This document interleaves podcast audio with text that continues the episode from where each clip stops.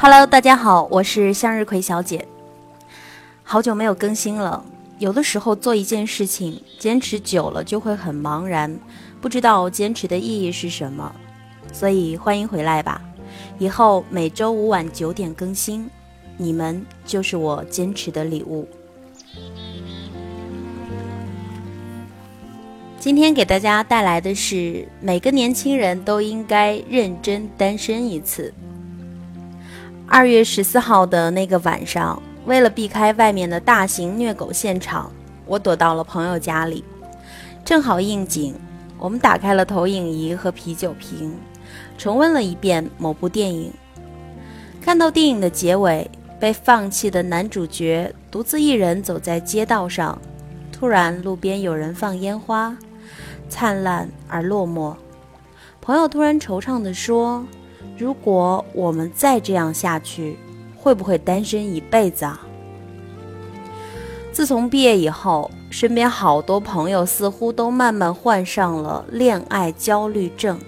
前阵子和另一位朋友聊起最近看的日剧《东京白日梦女》，他感慨地说：“以前一直喊着独身主义的自己，最近竟然开始冒出要努力恋爱才行的念头。”初中、高中、大学，同学开始逐渐寄来一张张喜帖，朋友圈里晒吃喝玩乐的人开始逐渐变成了晒娃。不管走进书店还是打开网络文章，都可能会看到二十五岁以后把自己成功嫁出去。你知道为什么自己是万年单身狗吗？这样的脱单指南。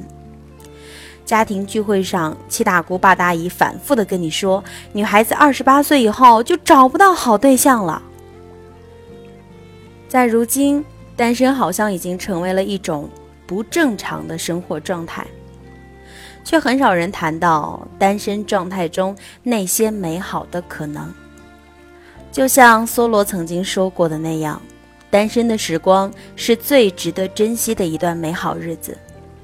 这是人们最后一次有机会体验和任何人都没有任何感情交集的时刻，而且这个时刻往往转瞬即逝。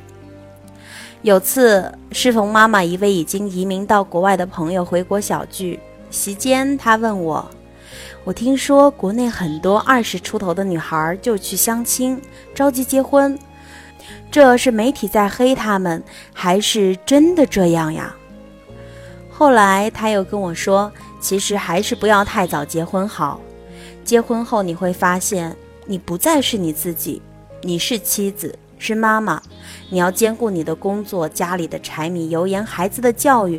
只有当深夜整个世界都入睡了，你才属于你自己。”的确，让人沉迷于单身的原因，就在于可以把全部精力投给自己。你可以自由支配你的时间、金钱，做想做的决定，而不用总是在考虑对方的时间和计划而改变自己。想去伦敦为鸽子买张机票就下楼，想约朋友路边撸串喝酒打个电话就成局，想安安静静打游戏立马关手机，没有任何后顾之忧。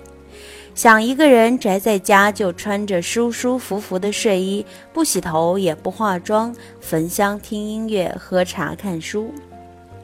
别人都以为单身是孤独，其实那是自由啊！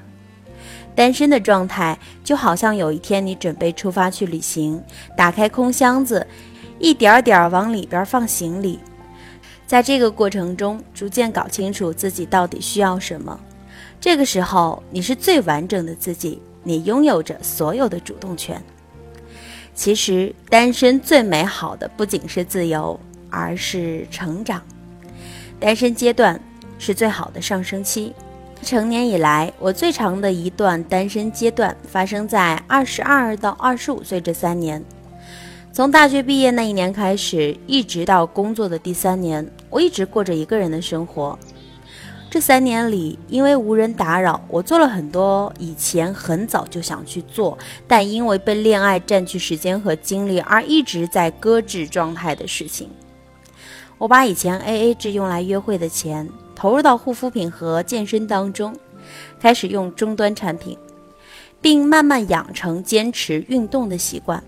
现在依然保持着每周去健身房三次的频率，周末去上法语班，从最基础的音标慢慢开始学。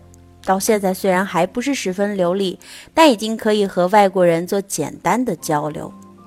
读了很多很多的书，并把每本看过的书都记录下来。现在读书笔记已经写满了五个笔记本。独自去旅行，却因此主动认识了很多非常有趣的朋友。回想起来，这三年里的每一天，我都感到很充实，因为知道自己在变得更好。其实，我们迟早是会结束单身的。但在这之前，不如好好珍惜这段短暂的日子，并用全部的力气去认真生活，把自己变得优秀，才能以更好的姿态去迎接命运中的那个人啊！最后，向日葵想说，相较于遇见爱情这种包含了太多不可控因素的心愿呢，不如从自己一点点的改变开始。每周两次健身房，每个月一部电影，每一季度一本新书，做好自己就可以了。你放心，那个人一定会找到你。那么，亲爱的，咱们下期再见吧。